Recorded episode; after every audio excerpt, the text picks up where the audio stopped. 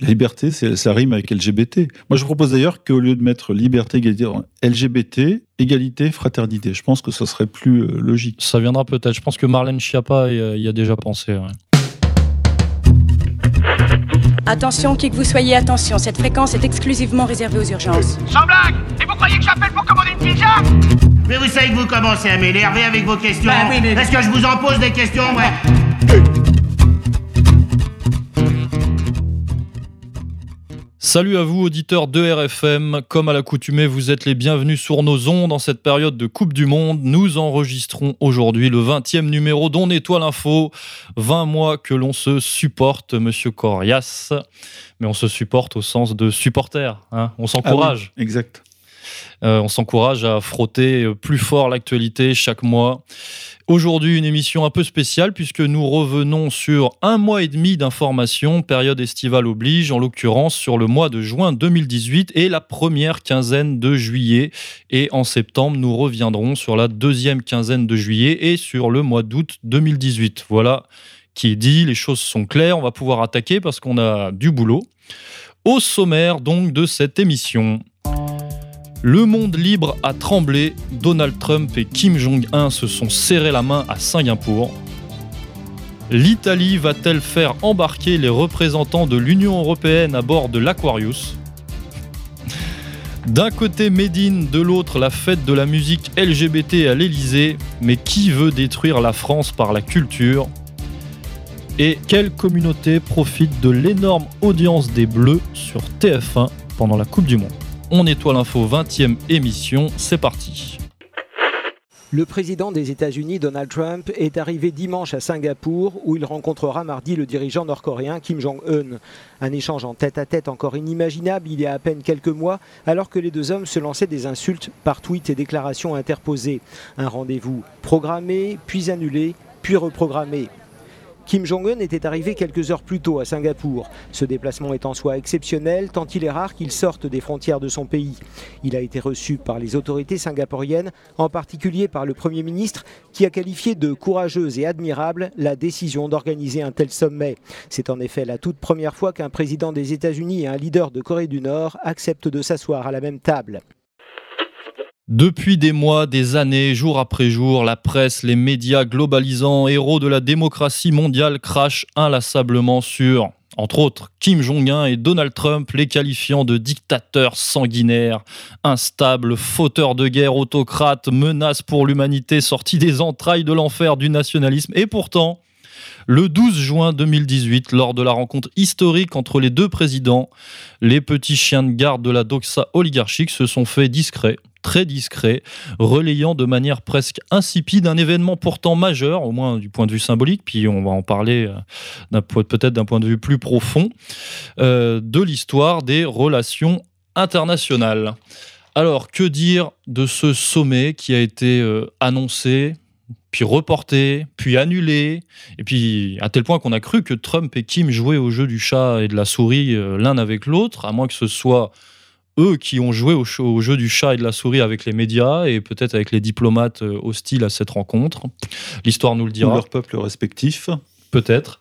En tout cas, ce sommet a bien eu lieu contre toute attente. Et euh, bah déjà, si vous me permettez, Monsieur Corias, il y a, je, voudrais revenir, bien sûr, permettez-moi, sur, une, sur la portée symbolique puissante de, de cette rencontre et de ce sommet, parce que c'est quand même un message de paix internationale et d'apaisement pour la péninsule euh, de grande ampleur qui a été lancé, puisque ce sont des dizaines d'années de, de, de tensions qui ont été dépassées finalement par, par cette rencontre. Et la dernière année, avec des lancements de missiles, pas, non chargés, etc. Et euh, une crise internationale quand même euh, majeure, même si on n'est pas à l'époque de la crise des missiles de Cuba entre l'URSS et les États-Unis. Mais il y a une tension nucléaire une tension. Et euh, finalement, que retenir de ce sommet? Encore une fois, symboliquement, moi je dirais que, en premier lieu, en rencontrant Kim, Donald Trump a conféré au président euh, nord-coréen une légitimité internationale de premier plan, puisqu'il en a fait finalement un, acteur officiel, avec lequel un interlocuteur, voilà, avec lequel on peut discuter. Euh, Kim Jong-un devient un acteur officiel de la diplomatie internationale. Alors que c'était un fou avant dans la presse américaine. On sort donc de la rhétorique néoconservatrice, de l'axe du mal, de la diabolisation, voilà. Et c'est peut-être que ça, on va en parler, peut-être que ça s'interprète à l'aune de la nouvelle politique extérieure américaine qui n'est plus autant agressive que, que ces dernières décennies, effectivement. Euh, on peut également dire que Trump a certainement marqué des points au niveau interne, puisque, enfin, au niveau de son électorat, en vue de sa possible, peut-être, euh, réélection euh, dans deux ans déjà. Hein. ça, va très très vite. Ils ont déjà préparé, je crois, des, affiches ou des slogans. Donc c'est déjà sur les rails. parce que bon, la politique étrangère pour l'Américain moyen, c'est pas vraiment ce, qui, ce, qui, ce, qui, prédomine. Mais là, il y a quand même un acte, voilà, Donald Trump qui, comment dire, qui, qui, défend la paix internationale. En fait, les Américains ne veulent pas de problèmes américains à l'extérieur ou de soldats qui rentrent dans des sacs noirs donc euh, tout ce qui peut apaiser et coûter moins cher à l'extérieur, ça va bien au peuple américain, faut jamais l'oublier. Maintenant, euh, attardons-nous sur le sommet en tant que tel. Alors déjà, faire remarquer qu'il a fait suite à des visites secrètes de Mike Pompeo, le secrétaire d'État américain, à Pyongyang. Il y a eu deux ou trois visites de manière voilà, plus ou moins discrète, euh, mais qu'il fait suite aussi à deux rencontres historiques, à savoir la rencontre entre Kim et Xi Jinping, le président chinois, qui a eu lieu euh, ces dernières semaines aussi, et euh, une rencontre entre non moins historique d'ailleurs, entre Kim et euh, Moon, le dirigeant euh, sud-coréen. Donc en fait, on a une succession de rencontres historiques qui ont préparé euh, ce sommet. Et j'avais noté aussi que le Kim Jong-un avait libéré trois otages américains. C'était un acte, si vous voulez, pareil, symbolique de, comment dire, de bonne volonté. Et avait annoncé évidemment la fin des essais nucléaires nord-coréens. Après, on va en discuter, on verra si ça, si ça se met en place ou pas. Mais voilà, plusieurs, plusieurs actes de bonne volonté euh, de part et d'autre qui ont permis euh, finalement la réalisation de ce sommet, encore une fois, historique. Alors lors de ce sommet, il a été question prioritairement de la dénucléarisation de la Corée du Nord. La péninsule. Ah, et de la démilitarisation de la péninsule. Voilà. Puisqu'on le sait, la Corée du Sud est remplie de bases militaires américaines avec le fameux système THAD, je crois c'est ça THAD, T-H-A-D, oui. Qui est un système antimissile, hein, c'est ça Et euh, on sait que la Corée du Sud et les Américains procèdent régulièrement à des manœuvres conjointes, d'ailleurs assez euh, monumentales, aux frontières euh, nord-coréennes. avec certaines. Enfin, on sait qu'il y a aussi le Japon, qui est une base américaine au niveau militaire également dans la, région. Donc, une péninsule sur laquelle des, tensions militaires sont vives et il a été question de l'apaisement de, ces tensions au travers notamment de la dénucléarisation, mais qui m'a annoncé cette dénucléarisation, mais en échange de garanties de sécurité c'est-à-dire la fin des manœuvres et aussi euh, au niveau euh, économique la fin des sanctions, parce qu'il faut le, rappeler, la Corée du Nord est un pays sous embargo. Chacun ses cartes en main et euh, ils sont en train de les abattre doucement avec les euh, le, mal que peut faire la Corée du Nord euh, aux États-Unis et inversement ou à la Corée du Sud plutôt. donc aux États-Unis via la Corée du Sud. Donc la Corée du Sud met la pression aussi sur les États-Unis pour que les États-Unis euh, discute avec la Corée du Nord. Et voilà, c'est un peu ça. Il y, a des, il y a des chantages qui se font en permanence et euh, la Corée du Sud est en fait dans la main de la Corée du Nord d'un point de vue militaire. Oui, on a l'impression que la Corée nucléaire. La, oui, la, mais la Corée a envie de cette, euh, cette stabilité, de, cette de ce nouvel apaisement pour euh, des questions de prospérité. Oui, elle en a besoin économiquement maintenant parce que la Corée du Nord, comme on le sait, on l'a dit pas mal sur le site, est arrivée à un point de développement où une nouvelle classe, une espèce de bourgeoisie communiste, hein, euh, s'est formée et a besoin de la paix euh, pour le commerce, le développement, euh, le travail, l'embauche, et on ne peut pas vivre. On le voit avec l'Afrique, pourquoi l'Afrique aujourd'hui a du mal à un développement généralisé? À cause de problèmes de sécurité. Les investisseurs ne veulent pas mettre de l'argent là où un, un régime peut exploser à un moment ou à l'autre. Et effectivement, la fin de la diabolisation pourrait encourager des investisseurs, et c'est un espoir pour euh, les Nord-Coréens de, de, se développer et de peut-être même d'obtenir des aides économiques. En tout cas, déjà la fin de l'embargo, ça serait déjà énorme. Moins de sanctions. Et puis euh, Trump, il faut jamais l'oublier, c'est un homme d'affaires. Il est là pour faire du fric.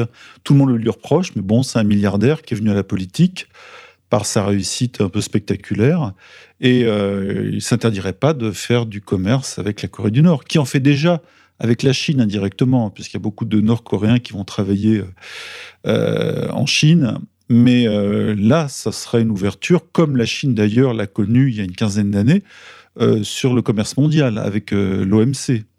Et euh, pour l'instant, la Corée du Nord est euh, affaiblie à cause de cette, euh, cette mise à l'écart. D'ailleurs, on aurait découvert récemment que la Corée du, la Corée du Nord abritait des, de très grands gisements de métaux rares oui, dont les, dont les Chinois sont les premiers producteurs ou en tous les cas euh, revendeurs au monde et qui sont extrêmement importants et stratégiques euh, dans l'électronique, qu'elle soit civile ou militaire. ce qui pourrait intéresser effectivement les, les appétits américains. Oui, parce qu'il y a toujours une raison économique avec les Américains. L'Empire, c'est ça. Derrière, il n'y a pas que la guerre, la guerre n'est qu'un moyen. Derrière, c'est l'argent, le développement, le marché, agrandir le marché. Et pour l'instant, euh, le marché asiatique résiste.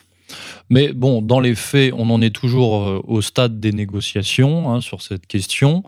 Et euh, franchement, si je dois faire de la prospective, moi, je ne vois pas de raison, on va pas se mentir, je ne vois pas de raison à la dénucléarisation de la Corée du Nord. Aucune. Puisque ça serait quand même se, tirer une balle dans le pied et, euh, faire confiance outre mesure à, à un ennemi de longue date. Mais par contre, je vois bien les troupes américaines se retirer de plus en plus en partie en tout cas, comme au Proche-Orient, puisque ça rentre dans la logique de Donald Trump, effectivement, de faire des économies et de sortir de cette politique euh, d'intervention et d'agression. Tous azimuts dans le monde entier, hein, tous les soldats, les bases américaines, c'est un, c'est un fric effroyable foutu en l'air hein, pour la pour la non-sécurité nationale. C'est ce que Trump se tue à dire en permanence. Il dit tout ça coûte trop cher, pour rien, euh, j'arrête. De toute manière, euh, c'est vrai que d'un point de vue militaire strict et géostratégique, la Chine et la Russie sont devenues trop fortes pour que finalement euh, la pression américaine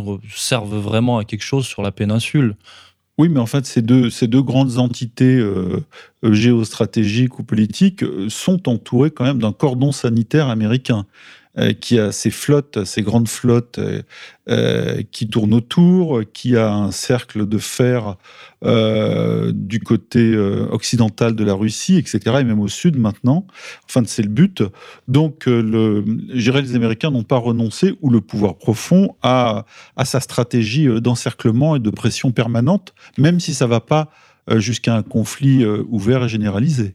Oui, le, pouvoir profond, mais peut-être que la clique de Trump, euh, qui, elle a pris conscience que les États-Unis étaient au pied du mur à, tout un tas de niveaux, à tout un tas d'égards, se dit que finalement, euh, on pourrait faire la paix à peu de frais, euh, se barrer de là-bas parce que ça ne nous rapporte rien. Et contenter le, peuple américain qui veut juste du boulot et pas des conditions de vie sociales qui se dégradent. Ce serait une belle opération finalement.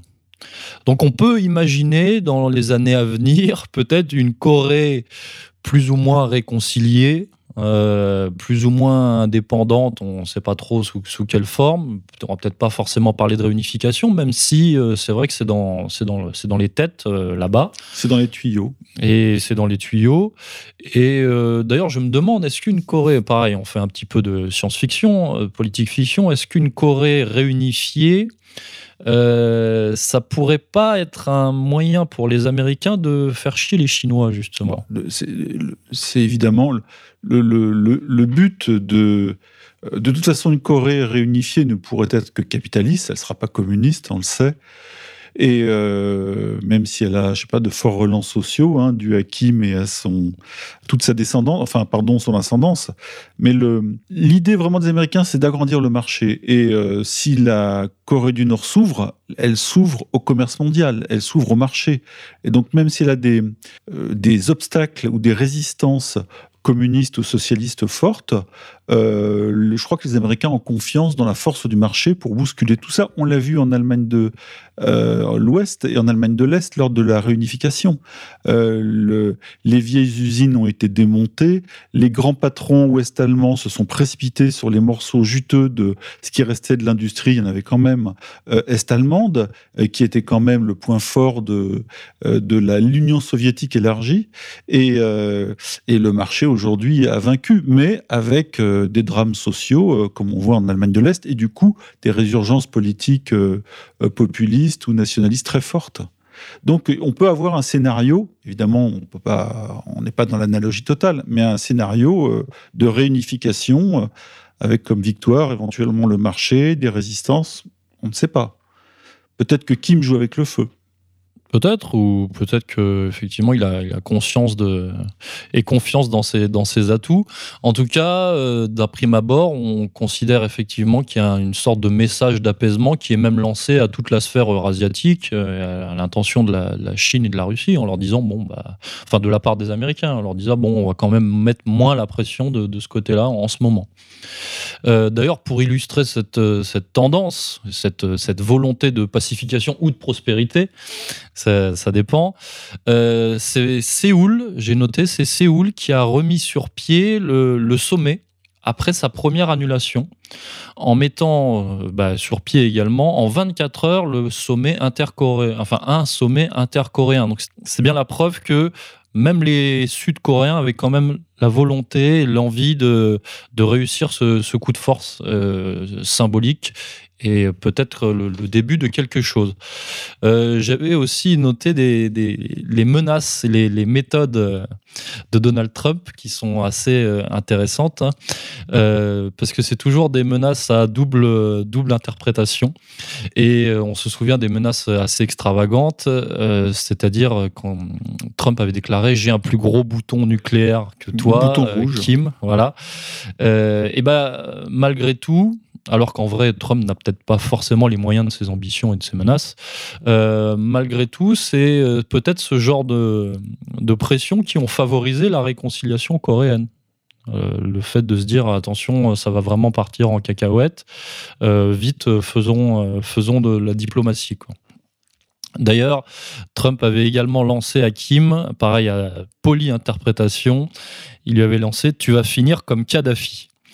Et euh, c'est, on pourrait l'interpréter aussi comme un avertissement, c'est-à-dire euh, attention, si tu lâches ton indépendance nucléaire, peut-être que certaines personnes te feront, euh, on peut, on te feront du mal. L'état profond. comme ça, hein. c'est vraiment un message subliminal passé à quelqu'un qui veut pas être le Kadhafi de l'extrême-orient. Bah parce qu'on connaît les, méthodes, on va dire, atlantistes hein, ces dernières années. C'est tu désarmes, on te bombarde. Voilà. tu baisses les armes, tu, on, te décapite. Donc euh, voilà, Monsieur Corrèze, vous vouliez remettre peut-être en perspective la, relation euh, américano-coréenne et peut-être américano-chinoise? Sino-américaine. Sino-américaine. Oui, mais en fait, parce que le, on parle de la Corée du Nord, mais c'est pas c'est pas le point central de, de l'obsession américaine. L'obsession américaine aujourd'hui, elle est euh, économique et elle est, centrée sur la Chine. Les Américains ou le, je dirais l'élite d'affaires américaine a les yeux rivés sur la Chine et le Pacifique et euh, les relations entre la, République populaire de Chine et les États-Unis est évidemment tendues quand Mao est arrivé au pouvoir en 49 et il l'a pris et euh, ça a mis 20 ans à se dégeler jusqu'à ce que Nixon en 72 euh, fasse sa visite à Pékin. Il faut savoir d'ailleurs à l'époque, parce que vous avez rappelé qu'il y avait eu, euh, je crois, Pompéo qui avait été voir, qui avait été mettre un pied en Corée du Nord de manière discrète. Mais à l'époque même, avant la, réunion de 72, c'est Kissinger, Henry Kissinger, qui avait été, qui avait prétexté une maladie ou une, une, petite faiblesse passagère, et en fait, il avait été de manière secrète euh, discuter, alors peut-être pas en Chine même, mais en tout cas avec le, euh, le ministre des Affaires étrangères euh, chinois de Mao. Et, donc déjà, ils étaient en tractation à l'époque. Et mais à l'époque, ne pas oublier que 72, c'est la guerre du Vietnam. L'Amérique a laissé 40 000 soldats. Euh, il y a une telle tension intérieure que les Américains veulent sortir du Vietnam. Ça passe aussi par la Chine, parce que la Chine a soutenu, euh, entre autres, comme elle a soutenu en Corée les Coréens, elle a soutenu plus ou moins directement euh, le, Vietnam. Donc, la paix passe par la Chine aussi. Et donc en 72, même si tous les journaux de l'époque sont braqués sur la guerre du Vietnam, en réalité, se crée un partenariat économique euh, sino-américain très important, un nouveau paradigme, hein, pour le coup on peut utiliser le mot, ce que tout le monde utilise aujourd'hui à tort et à travers. Euh, en fait, c'est le moment où l'industrie américaine est euh, sacrifiée par les milieux d'affaires américains au profit de ce qu'on appellera plus tard l'atelier du monde, donc la Chine. C'est-à-dire que la Chine va avoir des entreprises, va avoir des capitaux américains, euh, pas toujours de manière directe parce qu'il y a encore beaucoup d'anticommunisme aux États-Unis, euh, et même Nixon lui-même est un anticommuniste notoire, mais c'est pour ça que souvent l'économique est au-dessus du politique. Il faut faire de l'argent, il faut ouvrir de nouveaux marchés, et euh, la Chine en est un énorme et un marché d'avenir. Et, et, moi, je lis là en 72-73, hein, c'est une petite partie, je crois, du Wikipédia ou du monde diplomatique. Les États-Unis et la Chine renouèrent leurs relations commerciales. L'investissement direct de l'Amérique en Chine comprend un large éventail de fabrication, projets hôteliers, chaînes de restauration pétrochimique, etc. Des entreprises américaines ont conclu des accords qui établissent plus de 20 000 co-entreprises capitales. Donc, c'est quand même énorme et très discret. Et euh, euh, à ce moment-là, bascule l'industrie américaine qui commence à se déliter. On parle du choc pétrolier, mais c'est pas vraiment ça. C'est juste que c'est une décision politique euh, qui a sacrifié l'ouvrier américain sur l'autel euh, de la finance et l'industrie elle-même file tout doucement en Asie. Et aujourd'hui, les Américains et les Chinois ont une relation assez perverse ou paradoxale, puisque ce sont les Chinois qui détiennent une grande, large part, je crois, de plus de 2000 milliards de dollars de la dette américaine, sous forme de, de bons du Trésor plus ou moins pourris, et les Américains financent ainsi leur, euh, leur dette et leur expansion. Les, les Chinois n'en veulent pas. Donc il y a une vraie tension économique et financière entre les deux pays. La Corée fait partie de, ce deal et la Corée est le vassal chinois qui euh, maintient une tension dans la péninsule et sur la mer de Chine avec euh, ses installations nucléaires. Donc tout est lié. Et euh, comme dirait l'autre, qui tient la mer tient le commerce, qui tient le commerce tient l'économie, qui tient l'économie tient le monde. Et ce joue-là en Corée, sur ce point central-là, c'est un véritable nœud euh, de, de l'avenir, c'est-à-dire de, des grands équilibres. Euh, donc, derrière la Corée, il y a évidemment le rapport entre les États-Unis et la Chine qui se voit comme les deux futurs tenants du monde. Et c'est pour ça que Xi Jinping, évidemment, est dans la, est, euh, dans le, dans la négociation. Euh, que Kim ne fait pas tout tout seul, même si lui il a ses propres intérêts euh, intérieurs. Euh, mais l'Amérique aujourd'hui est en train de se réindustrialiser, c'est ce que Trump a dit, de faire revenir les entreprises, les industries à la maison pour payer les ouvriers américains et les payer mieux, quitte à élever les droits de douane pour empêcher les produits chinois d'envahir et de détruire le tissu industriel américain. Or, les Chinois ne veulent pas, parce que les Chinois ils vivent de leurs exportations euh, monstrueuses. Et du coup, la tension vraiment se fait euh, sur ce point, euh, sur, le, sur le transport transatlantique ou transpacifique, etc. Transpacifique, pardon, plutôt. Et le, la Chine ne, ne, est donc est en train de créer des mesures de rétorsion contre les propositions euh, assez claires et directes de Trump d'augmenter les tarifs douaniers à l'encontre de la Chine. Or, la Chine est depuis une quinzaine d'années dans l'OMC, euh, l'Organisation mondiale du commerce, et théoriquement, on n'a pas le droit de faire ça. Donc, Trump il s'en fout. Il est à la tête de la première puissance du monde, hein, qui fait à peu près 20 000 milliards de dollars chaque année en PIB. La Chine est à la moitié, mais la Chine est en train de croître. Or, lui, il veut limiter la puissance chinoise de cette façon. Et euh, voilà, donc Kim se retrouve et la Corée du Nord au milieu, avec sa puissance nucléaire, avec euh, la, flotte américaine euh, qui n'est pas loin, en, en mer de Chine, qui s'approche proche parfois très près. Parfois, des avions se, touchent. Des avions américains survolent euh, des euh, territoires chinois. Ils se font euh, tamponner, etc. Donc, il y a une vraie ligne de faille comme en tectonique à cet endroit-là. Ok, donc le futur sera-t-il l'avènement de la guerre commerciale? Ben, en tout cas, là, il est lancé. Hein, et euh, là, où, je crois que Trump veut bloquer pour 200 milliards euh, de dollars d'importation chinoise, ou en tout cas les, les surtaxer. Euh, et il veut passer même à 400 ou 500 milliards. Et les Chinois commencent à se dire que ça prend une très mauvaise tournure. Donc je crois que Kim est au milieu de cet enjeu aussi. Et les Chinois le gardent comme une carte de tension sur toute la péninsule. Donc on s'achemine vers une sorte de nouvelle guerre froide, en fait. Ouais, c'est bien possible. Entre ces deux géants, avec euh, Poutine euh, à côté euh, qui compte les points. Il faut savoir qu'en 72, les Américains sont rapprochés des Chinois contre l'URSS, en gros.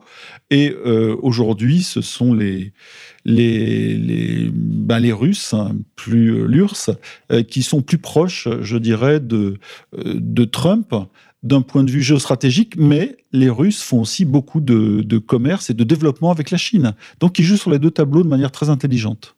Donc euh, une guerre froide qui sera peut-être plus, plus économique que euh, politique, ouais, avec que des, géopolitique avec des tensions, avec des tensions militaires, mais qui sont euh, le, qui en sont le soubassement, pas la, raison principale. D'ailleurs, c'est vrai qu'il y a une vraie analogie entre Donald Trump et Richard Nixon. Hein. À tout un tout un tas d'égards aussi. Mais donc que retenir de ce sommet? Ben, on voit que Trump s'est quand même émancipé en partie de la politique agressive de, de, l'État profond qui, eux, appelaient forcément à la guerre contre euh, directe et, et frontale avec, euh, avec, les, avec Kim. Puisque les, on va dire l'État profond de droite euh, voulait contrer la, puissance nucléaire nord-coréenne, euh, tenue par le soi-disant le fou euh, Kim, et l'État profond de gauche humanitaire voulait contrer le, régime dictatorial nord-coréen. En tout cas, dans les deux cas, c'était une, une, intervention américaine par la force qui était euh, préconisée. Soit par les euh, bombes, soit par euh, les révolutions oranges, ils en ont l'habitude, la déstabilisation. voilà. Et donc ce sommet a quand même contrecarré ses, volontés. Après, on, verra effectivement ce que ça donne et dans quelle perspective cela s'inscrit. ce qui va faire suite à ce sommet, c'est un nouveau sommet entre Trump et Vladimir Poutine qui arrive à Helsinki très bientôt, je crois. Oui. Donc euh, là encore, on pourra euh, peut-être tirer euh, de plus en plus de, conclusions par rapport à ce que vous nous avez exposé. En tout cas, on voit que là-dedans, l'Europe est complètement absente. Alors, que l'Europe est la première puissance économique du monde, théoriquement, sur le papier, elle n'existe pas politiquement et géostratégiquement encore moins. Elle n'a rien à voir avec euh, les, tensions entre les trois grands, hein, euh, Russie, Chine et États-Unis. Et euh, elle est totalement... sauf l'Allemagne qui a des intérêts en Chine, hein, des intérêts commerciaux très forts. Et d'ailleurs, l'Allemagne est le, le grand concurrent euh, commercial et industriel américain sur le territoire eurasiatique. Hein. Et euh, ça explique aussi pas mal de choses entre Trump et Merkel. Oui, qui se déroule en ce moment au sommet de l'OTAN d'ailleurs. Voilà. Euh, bah, d'ailleurs, on va parler de l'Union européenne. Hum, ça va être sympa. Et pour la première fois, sans doute, le sommet du G7 se terminera sans communiqué commun, sauf surprise. Euh, les divergences sont trop nombreuses entre les États-Unis de Donald Trump et les six autres puissances industrielles. Les sourires sont un peu forcés sur la photo de famille, on va le voir, et le président américain a déjà la tête ailleurs à quelques jours de sa rencontre avec le président nord-coréen.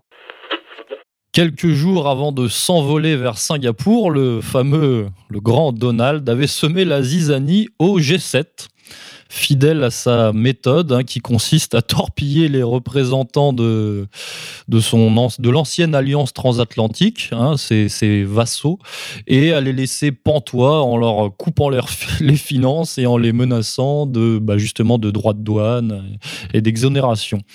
On a ainsi vu le président américain quitter le Canada, puisque le G7 se tenait au Québec d'ailleurs, je crois, euh, en déclarant que Justin Trudeau, Justin Trudeau c'est quand même, euh, là il y a tout un symbole encore une fois. C'est la folle mondiale. Ah bah c'est euh, l'euromondialisme et LGBT dans, tout sa, dans toute sa splendeur. Euh, et donc euh, Trump a quitté le Canada en déclarant que Trudeau était un malhonnête et un faible. Voilà, ce qui a quand même, comment dire, fait les choux gras de, de, pas mal de presse. Et il a aussi suggéré que la Russie devait reprendre sa place au sein de cette réunion. Donc le G7 devait redevenir le G8 puisque la Russie faisait partie, je crois, jusqu'en 2014 du G7 euh, et surtout, aux grandes dames des européistes, des euromondialistes, Trump s'est rapproché euh, ostensiblement du chef du nouveau gouvernement italien, Giuseppe Conte, hein, l'horrible nationaliste anti-immigration, anti-austérité, anti-FMI, etc. Et, euh, ben, encore une fois, on a peut-être euh, pas mal de choses à dire de, de, ces rencontres et de ces déclarations plus que symboliques. En tout cas, de, du G7, qu'est-ce qu'on peut en retenir? Moi, je dirais que on a vu Macron essayer de se débattre, euh, relancer la gouvernance, euh, relancer l'Union européenne, mais de plus en plus, euh, le président français apparaît bien seul dans cette, dans cette démarche, puisque même, effectivement, même Merkel semble aux prises pour des questions internes et peut-être pour d'autres questions. abandonner de plus en plus le projet. On va vers une décomposition de l'Union européenne telle qu'on qu la connaît. Je pense que les, les Français ou Macron essaye de se raccrocher à une union franco-allemande euh, qui était à la base, il y a 50 ans, de, la future Union européenne, euh, pour recréer, voilà, de toute façon, les échanges franco-allemands sont importants, 50% hein, chez nous. Euh, on achète 50% à l'Allemagne, donc de fait, on peut retrouver les conditions d'il y a un demi-siècle, et qui, qui étaient à l'origine uniquement commerciales entre des pays qui conservaient leur leur, leur culture, euh, leur, euh, leur personnalité.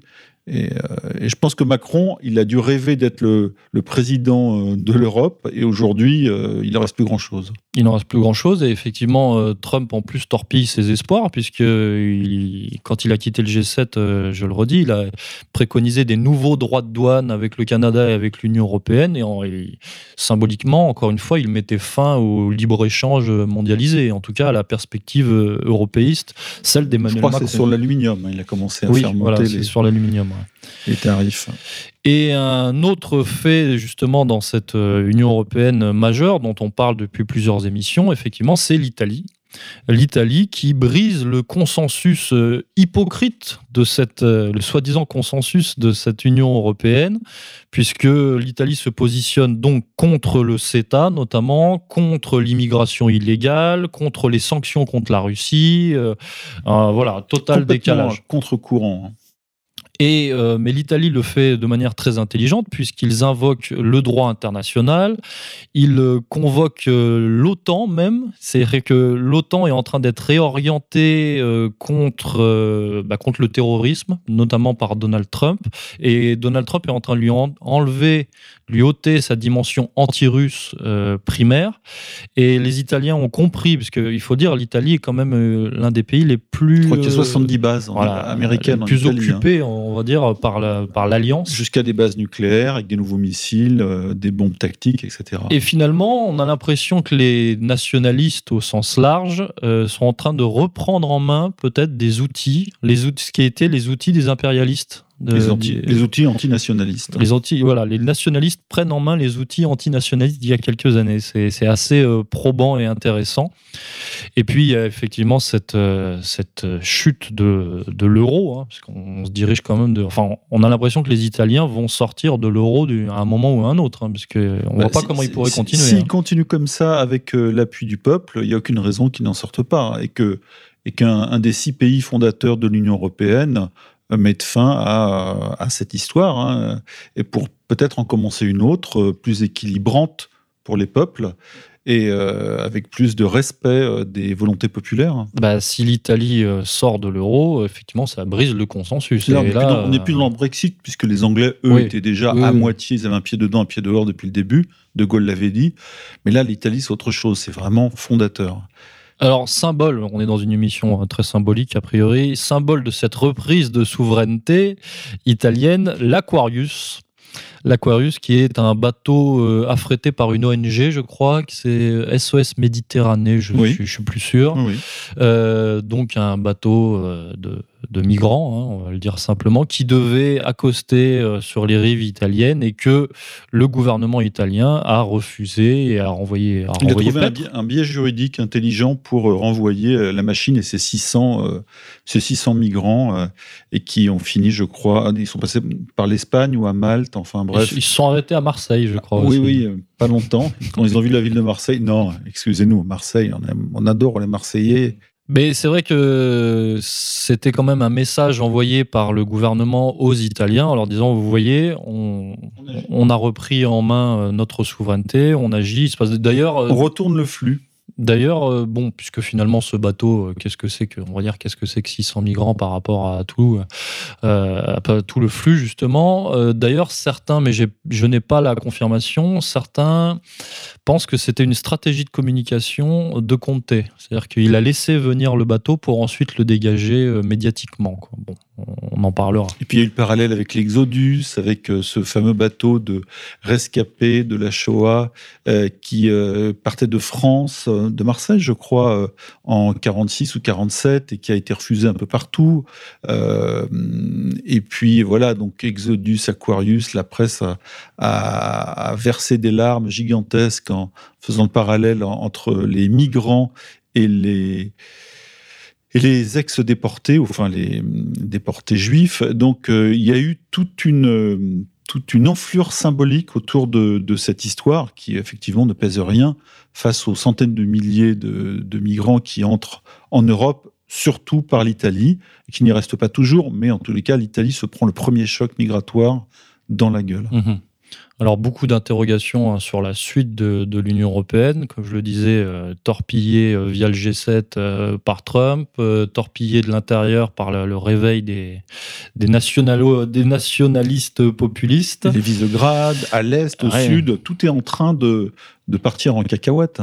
Alors quel avenir pour l'Europe hein, C'est une, vraie question. Moi j'ai l'impression que les pays européens euh, sont de plus en plus vont être mis au pied du mur. D'ailleurs ils le sont, euh, notamment parce que effectivement l'Amérique trumpienne est en train de les abandonner entre guillemets et les laisse face à leurs responsabilités. Et euh, les Européens vont devoir choisir est-ce qu'ils restent dans ce modèle euro-mondialiste, néolibéral, atlantiste, mais dans, vu le contexte que vous nous avez exposé euh, précédemment, à savoir celui d'une guerre commerciale avec euh, les États-Unis, la Chine, machin, est-ce que euh, les pays européens dans la situation actuelle seront assez stables et cohérents pour vraiment lutter? Euh, Ou est-ce qu'ils vont se tourner vers l'Eurasie? Voilà, le- l'axe Paris, Berlin, Moscou. C'est vrai qu'en ce moment, il y a la question de, de l'Iran aussi. hein, la fin. Trump, encore une fois, a torpillé euh, l'accord sur le nucléaire iranien et ça force les Européens à contourner les sanctions américaines et, encore une fois, ils sont à prendre leurs responsabilités. Maintenant, en sont-ils capables? Et on voit que les Italiens, eux, prennent leur destin en main. D'ailleurs, qu'est-ce que vous pouvez nous dire, Monsieur Corias, sur euh, bah, ce nouveau pouvoir italien? Il y a beaucoup de choses à dire. Je me suis intéressé à Salvini et je donne mes sources, pas que, parce qu'on a beaucoup parlé euh, de, du, basculement italien depuis le début de l'année, euh, que certains sentaient venir, mais pas à ce point, parce que là, c'est un. Ça a été brutal pour beaucoup, surtout dans la presse française. Le Monde a sorti euh, début juillet trois articles, plop, plop, plop, sur Salvini et sa montée au pouvoir. Et c'est assez drôle de voir que ce Salvini, qui est présenté dans la presse française euh, unanime comme un fasciste, au pire et au mieux un populiste. Euh, la presse française, en fait, euh, ne pouvait pas imaginer qu'un populiste ou un fasciste puisse être intelligent, machiavélique, efficace et puisse monter aussi vite. Et je pense, honnêtement, je le dis là parce que je ne l'ai pas préparé ça, je pense qu'ils ont la crainte d'un nouvel Hitler, mais pas d'un Hitler euh, italien qui euh, s'en voudrait aux juifs, etc., ou à la banque, mais euh, de- d'une vitesse de dégradation d'une structure un peu, par exemple, de, de l'Europe, de l'Union européenne ou Ah du mondialisme, dans un pays qui, soudain, en quelques mois, parce que ça date quand même du 4 mars, l'Italie, là, on est, on est en juillet, et soudain, tout a basculé. Et ça veut dire que autre chose est possible en matière de politique, alors que l'Europe et l'Union européenne et Bruxelles nous avaient appris qu'on n'avait pas le droit de changer de politique, surtout pas le droit de sortir l'Union européenne. Donc on a bien compris que c'était un carcan, euh, une contrainte plus qu'un désir des peuples. Eh bien Salvini, lui, qui était un livreur de pizza à Milan dans les années 80, qui venait d'une famille plutôt aisée et qui a fait des études de journalisme, il est entré euh, dans un petit canard, je crois qu'il s'appelait Padania. Il a fait euh, euh, la radio, euh, qui était la radio de la Ligue du Nord à l'époque, qui était sécessionniste, anti-Rome, pro-Europe, parce que l'Europe, c'était pour eux l'Europe des régions. Et la Padanie, c'est une région qui n'existe pas en Italie, mais qui regroupe les euh, régions du Nord qui sont riches, qui ont de l'argent, qui, qui, sont à l'inverse en fait de, de Mezzogiorno, c'est-à-dire de l'Italie du Sud, qui n'a pas de fric et qui pompe, comme eux le disaient au début, comme Umberto Bossi le disait, qui pompe le fric euh, du Nord. Et donc, euh, le fric du Nord, c'est quoi? Il y a la Lombardie, la Vénétie, etc. Et la Ligue du Nord, qui au départ voulait se détacher de l'Italie, qui chiait sur le drapeau italien, parce que pour eux, c'était une insulte, le drapeau italien, euh, et qui voulait son indépendance, parce qu'elle était proche de la Suisse, des Allemands, etc. et elle, elle, avait, elle avait électoralement un poids tout à fait euh, faible, comme le Front National à ses débuts, soudain, par, le, par euh, des circonstances historiques très favorables, par exemple au début des années 90, l'opération Manipulité, main propre en Italie, euh, a flingué la démocratie chrétienne, qui avait le pouvoir quasiment depuis la guerre, avec l'appui des Américains et de la CIA, et son grand opposant, le Parti communiste italien, lui, s'est auto-flingué en 91 après la chute de l'URSS. Et qu'est-ce qu'il est resté? Il est resté une espèce de parti démocrate un peu foireux euh, qui, a récupéré, je les morceaux du Parti communiste, mais avec un aggiornamento à l'italienne, c'est-à-dire un adoucissement des, exigences aux capitalistes.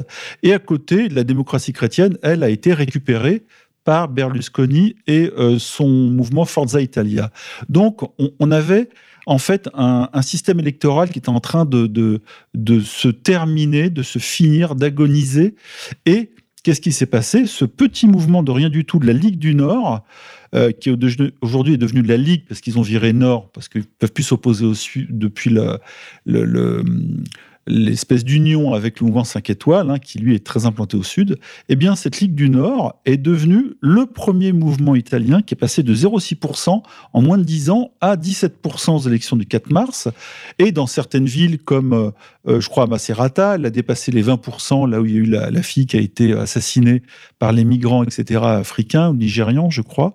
Bref, il y a eu une, suite de, mouvements tectoniques en Italie qui ont soudain porté un mouvement au pouvoir qui était imprévu et qui se retrouve vraiment avec le pouvoir réel. Salvini, il est euh, euh, ministre de l'Intérieur, il a vraiment le pouvoir, un peu comme Sarkozy en, dans les années 2005-2006, euh, et il fait ce qu'il veut. Tous les jours, il est dans l'actu, il arrive à maîtriser complètement son truc. Et les journalistes du Monde qui ont fait les articles sur Salvini étaient estomaqués de voir qu'il avait un flair politique incroyable, qu'il arrivait à profiter de tout, de, gérer les événements, l'image, etc., tout en restant très populaire, euh, non détaché des gens, comme Berlusconi avec son fric, ses putes et ses télés, etc. Et euh, Salvini, c'est un maître hein, en politique euh, il a tracté, il était sur les marchés avec sa mobilette et il, euh, a fait tout le boulot de base que euh, beaucoup que par exemple Macron n'a jamais fait. Macron, c'est l'anti-Salvini. Salvini lui-même se, se dit être l'anti-Macron. Il est complètement à l'opposé de tout tout ce que Macron incarne aujourd'hui. Euh, voilà, au niveau de la, euh, du genre, de la sexualité, du mondialisme, du libéralisme, etc. Et ça marche, et les gens le suivent, il est populaire. D'ailleurs, il l'a signifié, hein. il, a envoyé des pics directs à, Macron, et il utilise la méthode trumpienne via, via, Twitter. Et admiratif de Trump. Donc lui, il, euh, il connaît la politique à l'ancienne, hein, parce que ça fait 20 ans qu'il est là-dedans, mais il utilise aujourd'hui les réseaux sociaux pour contourner une presse qui est encore effectivement très, comme en France, hein, euh, très euh, légaliste euh, sur la démocratie, mais qui a failli, qui a failli parce que l'Italie, c'est quoi? C'est des années de récession avant ces élections. C'est, je crois, quatre ans de récession très dure. C'est un chômage massif, les jeunes qui trouvent pas de boulot, qui ne partent pas comme beaucoup de jeunes espagnols par dizaines de milliers en Allemagne pour devenir des citoyens allemands, enfin de, la grande nouvelle grande Allemagne. Les Italiens, ils ont encore une, très grande, je dirais, fierté, euh, mais c'est très dur pour eux euh, socialement. Et euh, soudain, Salvini arrive et leur propose quelque chose, c'est-à-dire un pays qui se respecte à nouveau, qui n'obéit pas au diktat de Bruxelles, qui veut arrêter de s'africaniser, effectivement, par le migro-duc qui arrive en permanence du Sud. Et et ça marche. Et je crois que les, les autorités européistes regardent ça avec une, avec une espèce de panique, parce que en quelques mois, il y a eu un renversement. Et euh, moi, je pourrais en parler pendant des, plombes de Salvini, mais euh, la grande panique maintenant en France, c'est un Salvini français. Alors, ça sera peut-être pas Marine Le Pen parce que elle a été moins radicale, mais disons que Salvini, très intelligemment, il a, changé les orientations de la Ligue du Nord, qui est devenue donc la Ligue, et ce parti qui avant était contre Rome je crois que euh, Rome était appelée la voleuse. Hein, en italien, j'ai pas le nom, je crois c'est l'Adrona, euh, la voleuse, et puis le drapeau qui était au nid. Il est revenu à un parti populaire, comme toujours, mais nationaliste, patriote et euh, anti-migrant et anti-Bruxelles. Et là, ça, ça fait un véritable carton. Donc l'exemple peut tout à fait faire des petits en Allemagne, en France, avec des gens qui surfent sur ces mouvements. Euh, les, mouvements aujourd'hui qui sont populaires, c'est les mouvements anti-migrants, anti-Bruxelles, et ceux qui surfent dessus euh, peuvent aller très vite, très loin. Euh, d'ailleurs, on a vu Steve Bannon, conseiller de l'ombre de Donald Trump, intervenir en Italie, passer quelques jours, rencontrer effectivement les représentants italiens. Et euh, je pose la question en tant que représentant du capitalisme productif national, euh, industriel, euh, etc.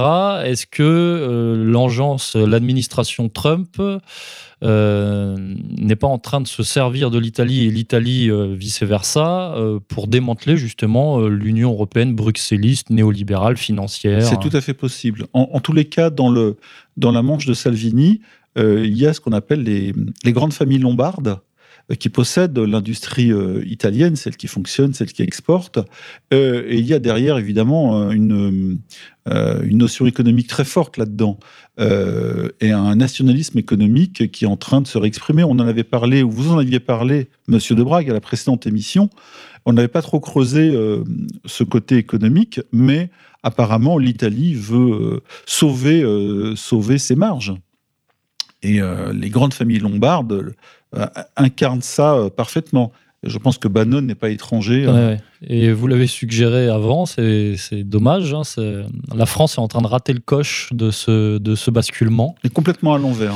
Euh, et d'ailleurs, Trump, euh, je crois que c'était après le G7 ou lors du G7, a, demandé à, à, euh, pardon, à, Macron. Il lui a dit Pourquoi ne quittez-vous pas l'Union européenne? Ah oui, carrément. C'est énorme. C'est assez énorme.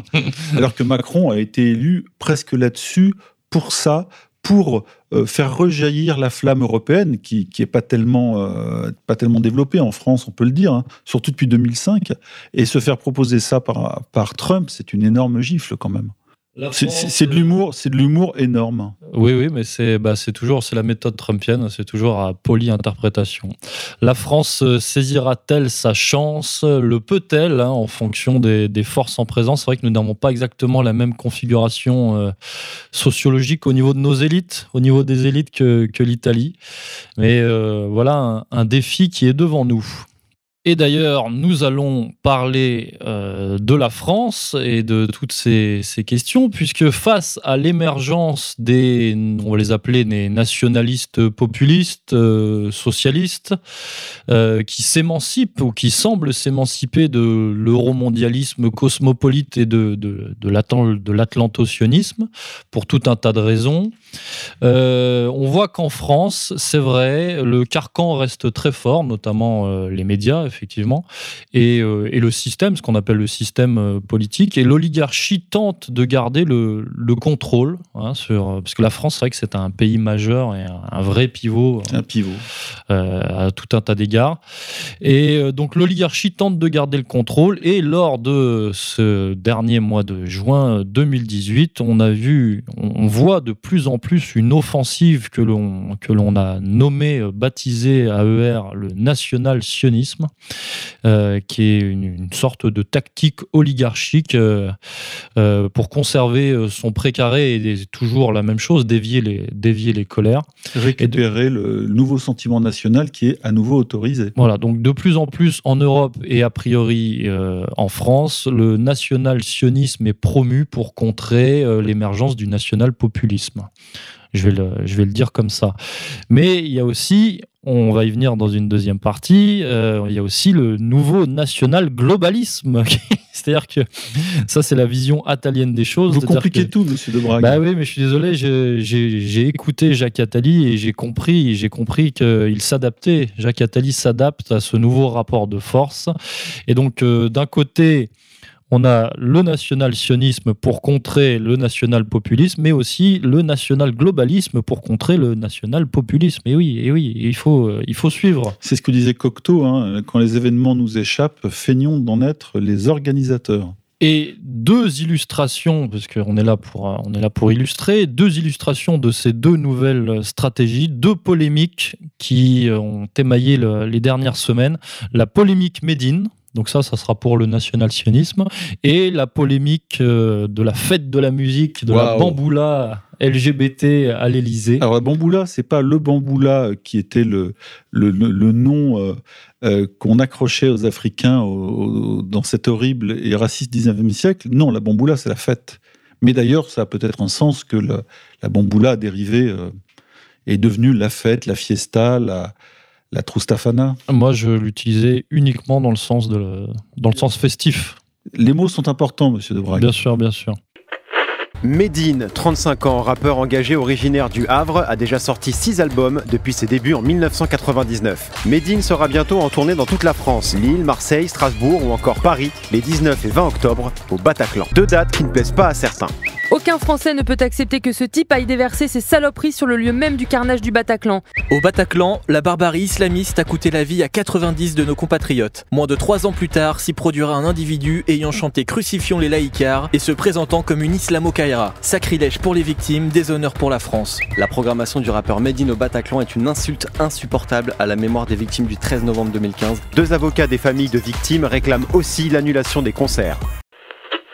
Alors, avant de revenir donc sur la fête de la musique euh, LGBT à l'Élysée, incarnation de cette mondialisation libérale heureuse qui tente de, perdurer et qu'on tente de nous vendre encore euh, en France, euh, revenons, si vous le voulez bien, chers auditeurs et Monsieur Corias, sur la polémique, l'affaire Médine.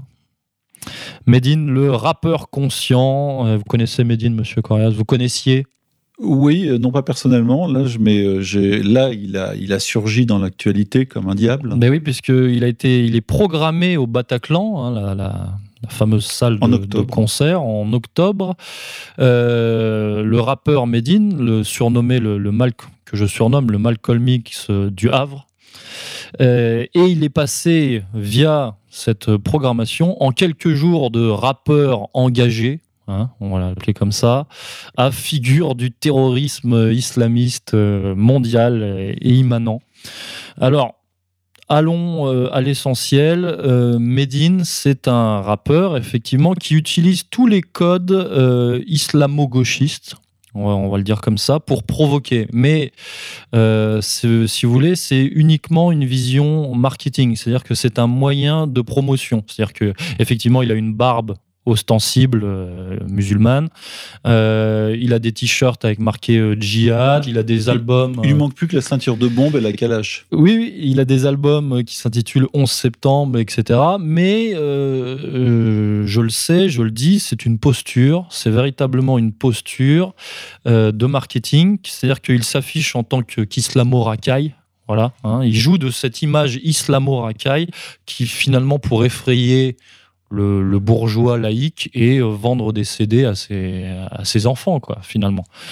Et euh, d'ailleurs, les, les euh, Occidentaux raffolent de la peur. hein. Bien sûr, mais c'est- c'est c'est l'éternel rebelle contrôlé par le système. C'est un, c'est un épouvantail. Sauf que dans, dans la, dans la situation, dans la période actuelle, voilà ce, ce que ça donne. Euh, et malgré lui, plus ou moins malgré lui, finalement, a joué ce jeu-là euh, dans la période actuelle, qui est une période de retournement d'alliance et de, de comment dire de resserrement de la vis euh, sioniste en France. Euh, bah, finalement, c'est un peu comme jouer avec le feu, et c'est une très bonne illustration puisque de, de ce retournement d'alliance de nos élites, puisque finalement ceux qui ont parrainé Médine symboliquement, c'est-à-dire les parrains de l'antiracisme, euh, voilà, les BHL, les Finkieltraut, etc., hein, sont passés en, quoi, en 20 ans. On est passé finalement en 20 ans de l'antiracisme multiculturaliste de gauche, Pro-immigré. pro-immigré et anti-français, hein, on va le dire, le- parce que le français était considéré comme un, un facho congénital. Ça, c'est l'idéologie française de, de BHL. Et on est passé euh, de, de cette perspective-là à maintenant euh, l'islamophobie rabique, immanente euh, et plus pro-immigré. Maintenant, elle est pro-Israël. Ce qui est drôle, c'est que ça crée une schizophrénie dans la presse, parce que la presse, c'est un petit toutou aux ordres, et ça fait 30 ans qu'elle fait du, euh, qu'elle fait du, gauchisme lourdingue primaire, et là, soudain, elle est obligée de changer. Pas- Quand elle entend euh, Goldnadel, qui est invité partout, ou Elisabeth Lévy, qui, eux, incarnent ce changement de, de régime, quasiment, ou en tout cas d'i- d'idéologie, la presse est perdue. Ils savent pas si on a le droit, d'être raciste, on n'a pas le droit, on est en terre. Et donc, ça crée des, des espèces de situations assez rigolotes dans les débats où on voit euh, bah, des journalistes un peu cons qui savent plus où donner de la tête parce que, euh, comme dirait Elisabeth Badinter, vous avez le droit d'être islamophobe. Et ah bon, on a le droit, et que, mais ils ont encore cette espèce de, de vieille pression qui leur dit non, non, attention. euh, et hum, voilà, donc il y a quelque chose qui c'est en train de faire péter un peu le, le- le système médiatico-politique. En fait, ils sont pris entre deux feux. Ouais. Entre, entre deux, euh, deux feux, pardon. entre deux doxas qui se on coupera qui se qui Ah se qui se passent la main là entre deux paradigmes puisque vous Oui, avez euh, cité ce Ah oui. mot tout à l'heure Euh, et donc beaucoup de fantasmes euh, autour de, de, de Medine et su- alors que c'est essentiellement une question de business encore une fois je le rappelle puisque Medine c'est quelqu'un qui joue avec l'imagerie islamo-gauchiste islamo-racaille et, euh, et qui est fondamentalement sur la ligne, euh, on va dire qui est sur la ligne Tariq Ramadan. Hein, euh, et Pascal Boniface, qui était, il y a encore quelques années, le partenaire de choix du système. Voilà, dans, les débats, dans les débats publics. Sauf que euh, 2018, dans la France de post-Charlie, 2018, euh, avec le lobby sioniste en panique pour tout un tas de raisons qu'on a déjà évoquées dans les émissions précédentes, effectivement, cela devient de plus en plus dangereux. Donc, euh, moi, je propose que les rappeurs fassent attention et chantent plutôt les louanges de Netanyahou. Je pense qu'ils n'auront pas de problème. Ou une chanson sur et pour Finkelkraut. Je pense que ça passerait très bien.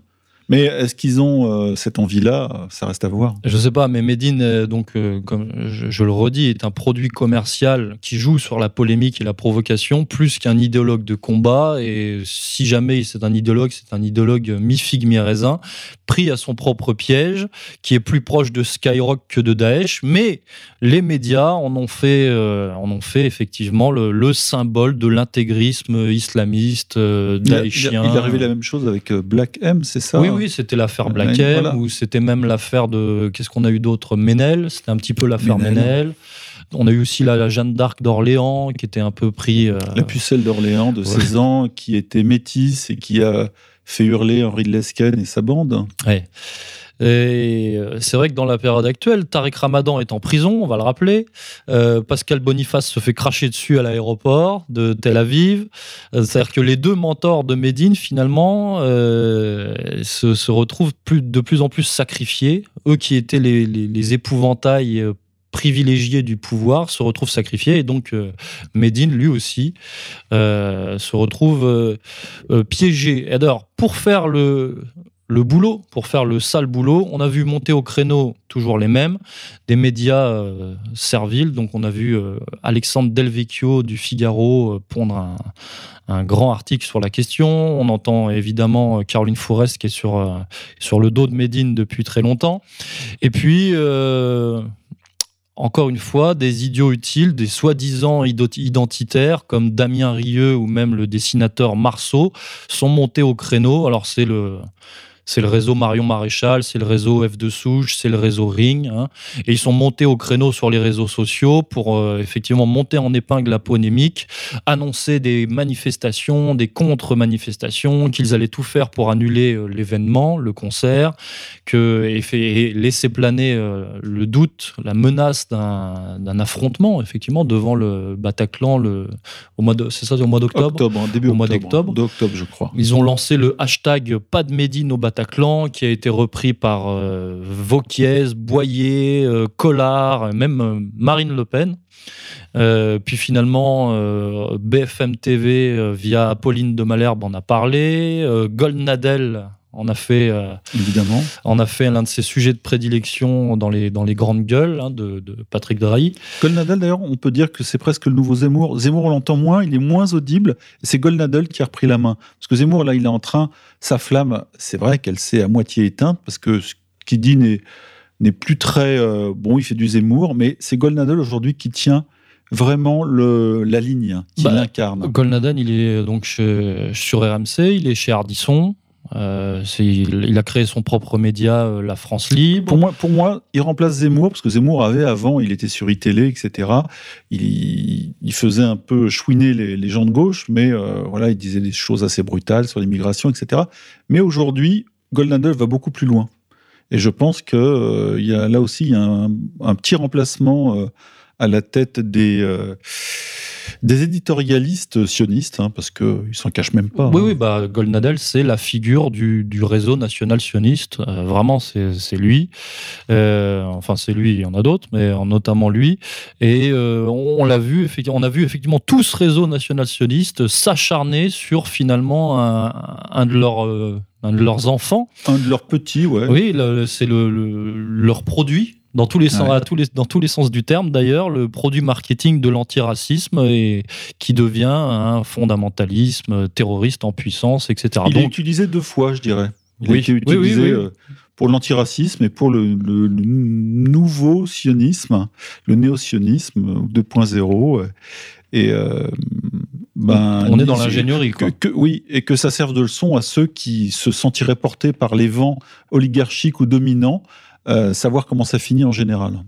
Bah, D'ailleurs, c'est un message qu'on peut lancer euh, à l'intention de Marine Le Pen, puisque elle aussi prétend euh, collaborer justement en jouant le jeu national sioniste, et il lui arrivera certainement la Marine Médine même combat, j'ai envie de dire. Oh il lui arrivera certainement la, la même chose. C'est-à-dire que collaborer ou tapiner, comme on le dit souvent à ER, euh, mène souvent à, à, la perte finalement. Dès qu'on baisse les armes, on se prend un coup dans la gueule. Parce qu'il n'y a pas de pitié. Dans... C'est Charles Pasqua qui disait hein, quand vos, votre adversaire est à terre, il euh, faut en profiter pour l'achever.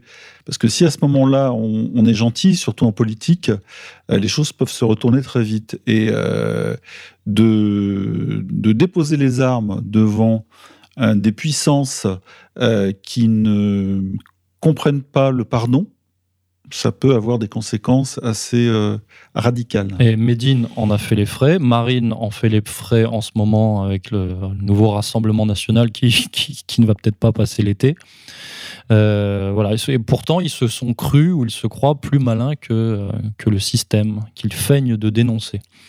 Et alors, euh, qu'est-ce qui va rester de cette polémique dans l'imaginaire, dans l'imaginaire populaire français? je, je, Juste dire une chose, c'est que malgré tous ces appels euh, aux foules, il n'y a que 30 personnes qui étaient devant le Bataclan le jour euh, où euh, il fallait dénoncer l'horrible campagne du rappeur islamiste et quasi djihadiste. Alors c'est vrai, j'ai noté, on peut y revenir, le 22 juin, il y a eu une micro-manifestation ouais. devant le Bataclan, et on va, on va le dire explicitement, c'était des militants sionistes qui se sont déguisés, en, ils se sont fait passer pour des identitaires, et d'ailleurs ils ont ciblé explicitement Alain Soral et se sont revendiqués explicitement de Conversano et Papacito. C'est-à-dire pour dire, euh, le, pour donner le message, vraiment. Là, on, on pour était donner dedans. Le cap, pour donner le cap, c'était assez drôle d'ailleurs. On a, on a bien rigolé quand on a vu ça. Oui, euh, j'ai noté une de leurs citations. Il faut rejeter la doctrine antisémite et pro-islamique soralienne. Sous-entendu, euh, il faut adhérer à la doctrine anti-islam et pro-israélienne. Ah oui, non, c'était vraiment, je m'adresse aux goy, aux beaufs et aux cochons de payants. Voilà ce que vous allez penser. Et donc, je voulais revenir sur la, portée euh, en termes d'imaginaire, dans, enfin, dans l'inconscient collectif euh, populaire français de, de, cette polémique. Je pense euh, malheureusement que les jeunes de quartier qui écoutent Médine et qui se sentent plus ou moins concernés vont se sentir euh, stigmatisés dans leur culture musulmane, puisque c'est la polémique, elle porte euh, là-dessus. Euh, alors qu'eux, ils savent bien que Medine, c'est un rappeur et ouais, qui c'est pas un représentant de Daesh. Et de l'autre, le populo français de souche, qui lui n'écoute pas forcément de rap, connaît pas forcément Médine et il s'en fout, mais qui va s'imaginer via les médias, il va se dire ah oui, les musulmans sont des terroristes en puissance. Médine, oui, euh... Médine est un prédicateur. Oui, par tous, les, par tous les moyens, ils utilisent tous les biais possibles et même culturels pour pénétrer l'esprit français et le djihadiser euh, en douce par les quartiers, etc. Donc c'est la, oui, c'est la version là aussi zémourienne de la, euh, du, du, remplacement et de la victoire idéologique de l'islam. Alors là, on délire complètement parce que quelqu'un disait, nous on l'a dit aussi 80 000 fois, donnez-nous les noms des islamistes qui sont en poste dans les médias et en politique en France, et après on en reparlera. Hein. Donc ça, c'est la stratégie euh, nationale euh, sioniste pour lutter euh, bah, la dynamique de réconciliation nationale à l'œuvre, notamment en Italie d'ailleurs. Mais on a eu un autre fait emblématique de cette, euh, stratégie oligarchique, c'est la fête de la musique LGBT euh, à l'Élysée, hein, qui est aussi une manière de contrer la réconciliation euh, sociale, j'ai envie de dire, par du sociétal, par du, libertaire, hein, voilà, jeté à la gueule, jeté à la gueule du français. Je crois, je crois que ce faisant, le couple royal de l'Élysée a voulu être à la pointe de quelque chose. Euh, sauf que euh, c'est pas très bien passé dans l'opinion. Bah, C'est-à-dire que si par le national-sionisme, euh, on a une réduction de la conscience identitaire à, la race, là, on a eu une réduction de la, la conscience sociale au sexe. Oui, au sexe, à la danse, à, la jouissance. à la liberté, finalement. Oui, oui, la liberté, ça rime avec LGBT. Moi, je propose d'ailleurs qu'au lieu de mettre liberté, LGBT, égalité, fraternité. Je pense que ce serait plus euh, logique. Ça viendra peut-être. Je pense que Marlène Schiappa y a déjà pensé. Bon, qu'est-ce qu'on peut dire sur cette petite sauterie? J'ai écrit un truc de trois lignes, je vais le lire, mais rapido, parce que c'est écrit comme ça. Là-dessus, je, voilà, je, la soirée de la fête de la musique à, l'Élysée annonce des temps nouveaux. Voilà, les purs hétéro-racialistes ont dû pousser des cris de singe ou de, de singe blanc en voyant l'Élysée livrer la débauche des transgenres congoïdes pour utiliser le terme scientifique de l'Esken. Hein, c'est l'Esken qui parle de congoïdisation, etc. Donc une vidéo choc, hein, on voit les, on voit les, les trans euh, noirs euh, danser sur la, la, musique électro. Une vidéo choc qui en a choqué plus d'un et qui nous propulse dans le troisième millénaire, celui du grand mélange, de la grande partouze. Et là, je fais un clin d'œil à Yann Moix, hein, qui vient de se faire larguer, de la pulvérisation de toutes les frontières sexuelles, raciales, euh, ethniques. Bon, mais pas social. Attention, le capital reste entre de bonnes mains. La banque aussi, hein. c'est pas les racailles des cités qui vont tenir la banque, hein. on n'y est pas. Hein. Donc, faut pas pousser le bouchon du concept trop loin. Macron envoie un signal fort aux vieux Français, ce qui ne veut pas dire aux Français vieux, mais aux tenants de la France d'avant, ou de la France qui résiste, hein, celle d'avant la grande transformation, avant le grand remplacement. La trans, j'appelle ça la trans-France, hein, la France de Macron. La trans-France, c'est simple, c'est les commandes bien tenues fermement par l'élite, qui ne changent pas euh, fondamentalement, et en bas, le bordel.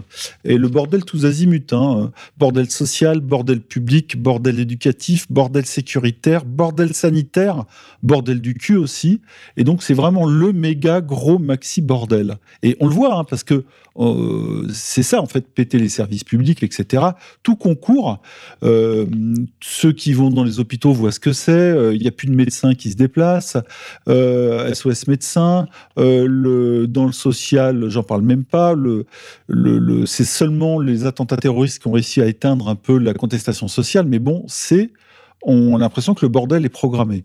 Et donc, le sentiment national, lui, entre-temps, il aura été dilué par le, torrent de, l'immigration euh, euh, clandestine. Voilà, c'est mécanique et arithmétique. Hein. Les vieux Français, théoriquement, ils devraient, selon la logique de Macron, euh, disparaître. Les nouveaux arrivants qu'on a vus à l'Élysée, Hein, ils représentent un peu ça. Ils sont, ils viennent d'Afrique, ils sont LGBT.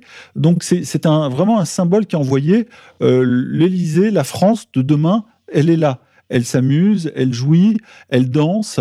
Euh, effectivement, il n'y a, plus de France, il n'y a plus de blancs, il n'y a plus d'hétéros. C'est un effacement et un message très fort qui est envoyé. Hein. Donc le sentiment national, lui, il est éradiqué. Le sentiment social, lui, euh, parler de manière un peu plus sérieuse, il est euh, dilué par l'ubérisation de la société. Hein, qui est en cours. On voit qu'il y a de plus en plus de gens qui travaillent euh, sur ces plateformes, pour ces plateformes, beaucoup plus d'auto-entrepreneurs que de, nouveaux auto-entrepreneurs que de nouveaux salariés euh, en CDI, etc. Et donc, on, on a l'impression qu'on nous a envoyé l'image d'une société de demain où euh, les gens qui se plieront à ce diktat un peu mondialiste, LGBT, transgenre, futuriste, auront une petite place euh, que les banquiers voudront bien leur accorder, un peu comme des miettes, et les autres devront se débrouiller dans une espèce d'économie euh, mi-blanche, mi-noire, parallèle, une économie souterraine qui est un peu le, résultat du moteur capitalistique ou bancaire qui, lui, marche très bien au niveau, enfin je veux dire, eux, c'est les avions, les grandes études, les voyages, euh, l'argent, les grands restaurants, mais à côté, il y aura une création, il y a création d'une sous-classe. Moi, pour moi, c'est New York 97, hein, pour ceux qui connaissent le film, c'est-à-dire euh, une, une entité, euh, une ville devenue une banlieue bordélique avec autour des cordons de sécurité très forts et une élite qui trône au-dessus et qui donne ses ordres. Et d'ailleurs, euh, Luc Besson en a fait un film qui s'appelle Banlieue 13, où on voit autour de Paris et autour de cette oligarchie qui est représentée dans le film de manière assez simplette, hein, comme toujours chez Besson, mais tout autour, on voit les tribus, on voit les immigrés, on voit les laissés pour compte, on voit les déclassés sociaux, qu'ils soient blancs, noirs, on voit dedans les skinheads. C'est un, très gros clin d'œil que Besson avait vu, je crois que c'était en 2000, euh, il, y a, une dizaine d'années, je crois, banlieue 13. Voilà, donc euh, on sent que certains veulent nous faire aller vers cette France-là, cette France, cette France se transformer. Et tout le monde n'a pas envie. Et il y en a beaucoup qui lornent du côté de l'Italie. Et d'ailleurs, euh, chaque année, il y a une réunion dans une ville dont j'ai oublié le nom en Italie, qui est la réunion des, des anciens de la Ligue du Nord, qui est devenue la Ligue ou la Lega. Et euh, ils étaient 50 000 cette année pour fêter l'ascension au pouvoir de Salvini. Et il y avait des drapeaux français euh, qui s'agitaient. Et ça, ça a été noté en conclusion de l'article du Monde. Monsieur Corias, pourquoi ne voulez-vous pas vous intégrer à la mondialisation heureuse, à la transfrance et à l'hyperclasse italienne Et parce que je n'arrive pas à danser sur la techno, c'est tout. Ah, Sinon, c'est une euh, question de rythme. Ouais, ouais, c'est juste, c'est pas le rythme dans la peau. Enfin, de la techno euh, trans ou de la trans. Euh, ben, la trans, de toute façon, c'est une musique. Donc, on est à la fois dans le sexe, le genre, la musique, le rythme, l'Afrique, l'Europe. Mais c'est vrai qu'on est dans la vision italienne, hein, l'hyperclasse et euh, en bas les, les hyper prolétaires ou les hyper nomades, euh, c'est comme ça qu'ils les appelaient, mais sans distinction de race ni bien sûr. de sexe. Le grand magma, le grand magma et le grand bordel aussi parce que c'est débrouillez-vous, il y aura moins d'emplois, vous aurez par contre peut-être un revenu universel, certains y comptent, mais en gros vous ne participerez pas à l'élaboration euh, de la politique, vous serez euh, vous serez plus des citoyens. Euh,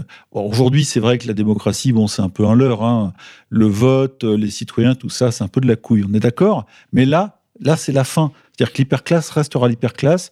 L'ascenseur social, c'est même pas qu'il sera en panne, c'est qu'il n'y en aura plus.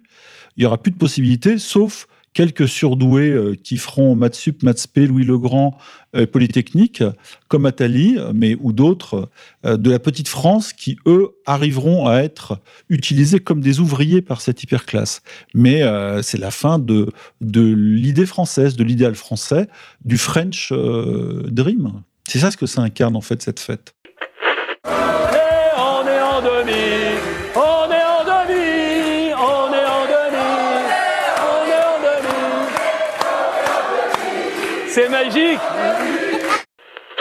Ambiance Coupe du Monde, nous sommes à quelques jours de la finale entre la France et la Croatie. Deux pays détruits par Finkelkraut. Putain, c'est pas faux, j'avais pas pensé. Comme quoi, on peut arriver en finale de la Coupe du Monde et avoir été disloqué euh, par la, pression atlanto-sioniste. Euh, oui, oui, avant et après. Euh, Monsieur Corias, vous vouliez nous parler de football? Ouais, mais vous n'avez vous avez pas tort de, de, faire cette petite intro euh, improvisée et brutale, parce qu'on va y revenir.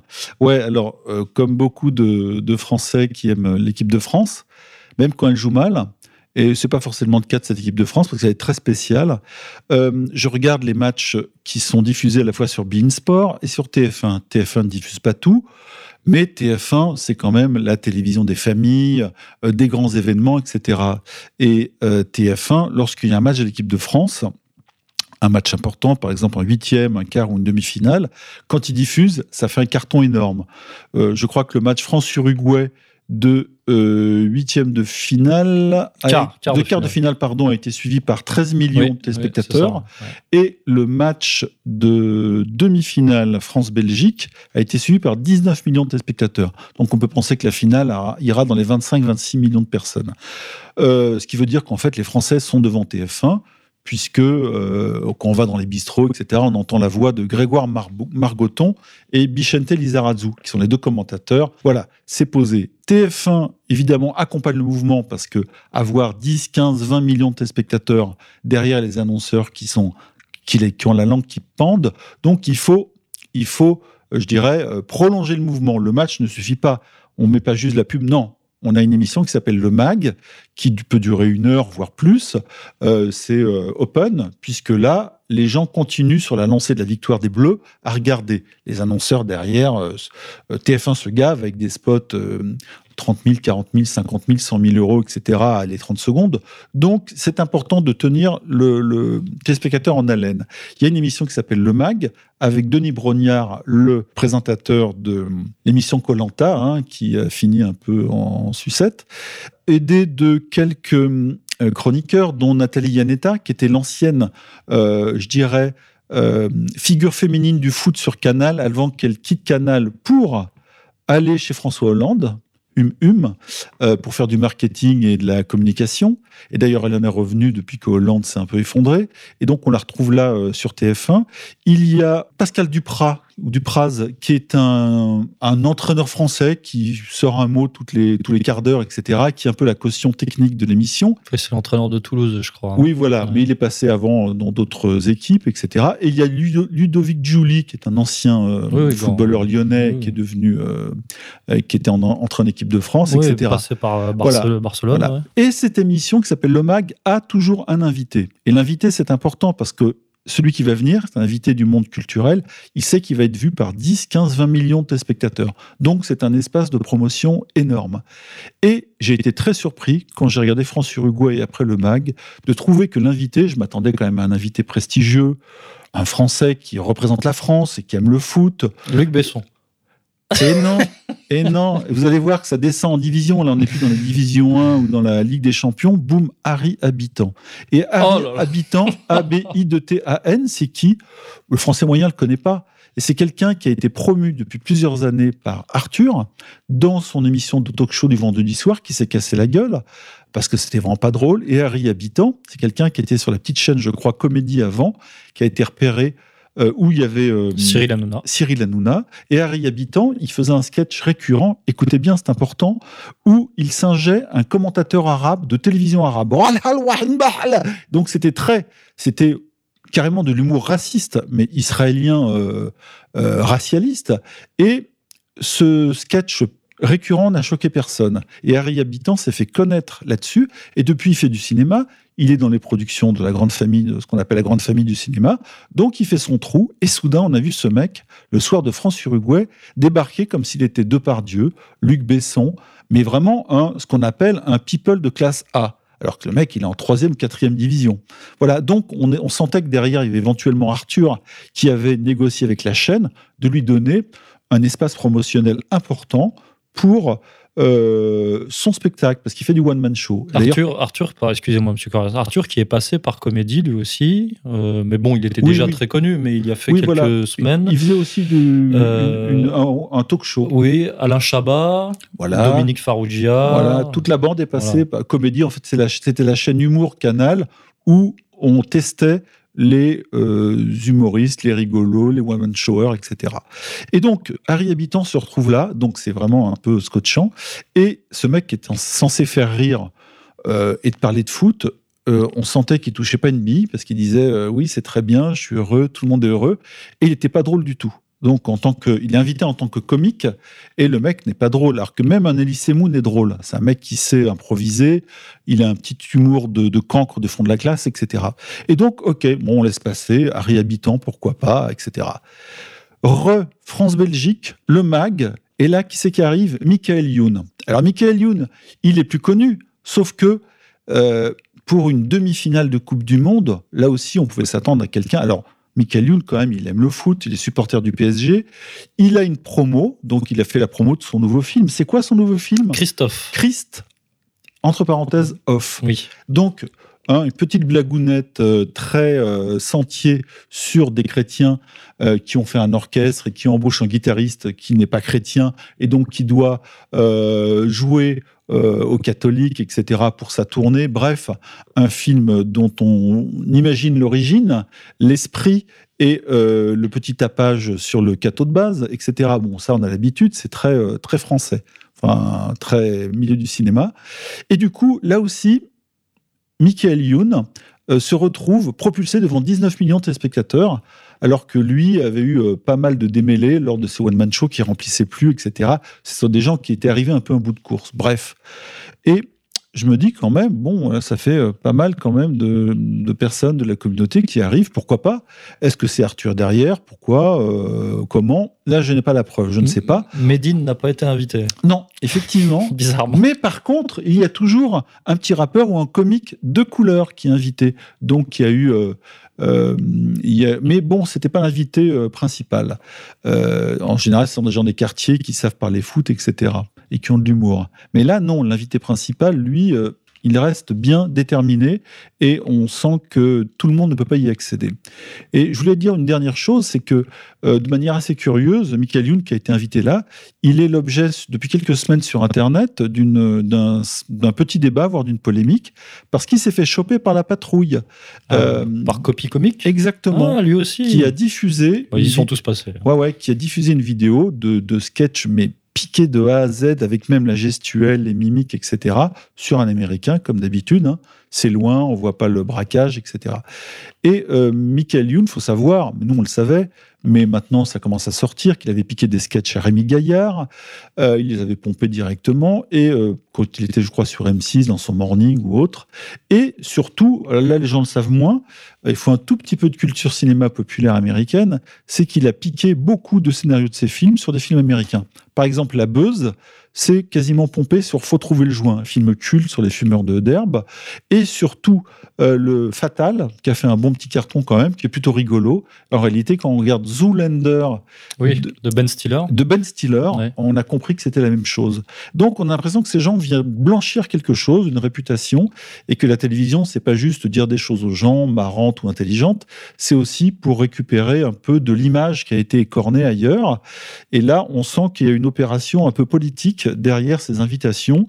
Et euh, je, je m'attends à un invité un peu spécial. Pour la finale. oui, j'espère que ce sera pas Bibi Netanyahou, parce qu'entre habitants, Michael Youn- Non, là, j'exagère. Youn n'est pas un sioniste. Mais euh, en, en tous les cas, euh, on sent que c'est très communautaire et, et tout le monde n'a pas accès à cette visibilité extraordinaire qu'offre TF1 les soirs de grands matchs. Euh, cette histoire de copie comique euh, a quand même collé une honte internationale à la, la culture française. hein. C'est-à-dire que les Américains savent qu'on qu'on- qu'on les a pompés relativement. Disons, grand remplaçant de la Ouais, culture ouais. française. et euh, et c'est c'est- Ouais, c'est c'est dur, vraiment, hein. c'est vraiment le- l'affiche totale. hein. Alors que la France avait l'image d'un pays euh, culturel avancé, avec une histoire, avec de la profondeur. Oui, et là, soudain, finesse. euh, voilà. Là, il n'y a plus rien. Là, il y a de du l'avant-garde, vol, euh, du une- vol, de l'arnaque, une la, vraie la identité. grosse Ah chourave. la Ah ouais, ben Gad Elmaleh, euh, Jamel aussi, euh, mais Jamel via son ancien auteur, hein, qui s'est un peu sauvé dans les collines, et euh, tout le monde y est passé. Hein, Thomas Sisley qui s'est fait laminer, etc., qui a essayé ensuite de, de récupérer quelques morceaux, mais ça n'a pas fonctionné. Voilà, donc euh, on voit qu'il y a toute une classe qui a été un peu imposée, euh, qui euh, se retrouve avec des ennuis. Heureusement qu'ils les mèneront pas en prison, mais euh, euh, je trouve que la conscience morale, là, euh, elle est pas... C'est plus très propre tout ça. hein. Non, c'est c'est la honte. Heureusement, heureusement pour la postérité, euh, Dieudonné nous sauve. Bah, En- Dieudonné, lui... euh, En étant peut-être le meilleur comique de la, de la planète. Mais surtout, il écrit ses textes et il, les pompe, il pompe sur personne. Bon, euh, il a dû piquer une fois une vanne, peut-être, mais les vannes, c'est quelque chose qui tourne. Ça tourne dans le milieu. Tous les comiques le savent et les auteurs. Mais de là à piquer un sketch entier écrit, précis, qui fonctionne, c'est autre chose.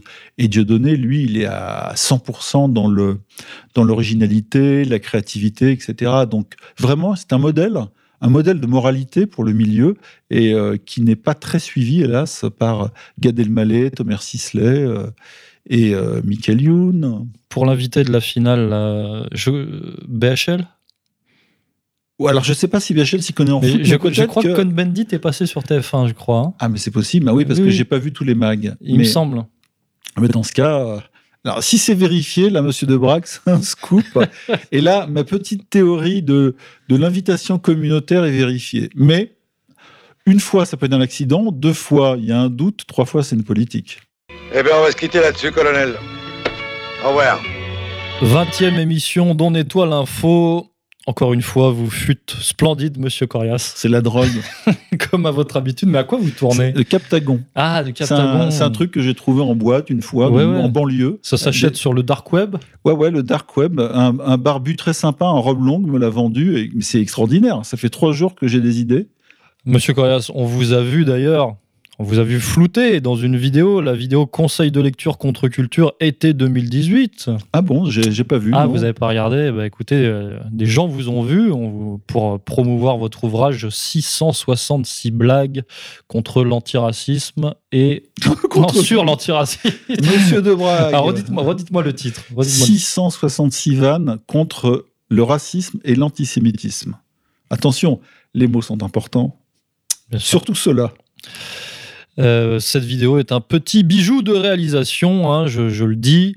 Euh, je j'ai pas d'humilité sur cette question, c'est pas moi qui l'ai réalisé et je conseille à nos auditeurs effectivement de, bah, de la visionner, de d'avoir euh, des petits conseils de lecture pour lire sur les plages ou chez vous cet été et revenir plus fort à la rentrée. Nous avons également, Monsieur Corias, lancé officiellement notre financement participatif Ah oui, nous sommes riches. avec, euh, avec Fracas. C'est avec qui ça, Fracas? Avec Fracas, avec Ah oui. Fracas, oui, oui, C'est le, troisième de la rédaction. Michel On- Fracas. bah, on peut d'ores et déjà remercier tous les contributeurs Ouais, vraiment. qui nous ont rejoints dans notre combat journalier et journalistique.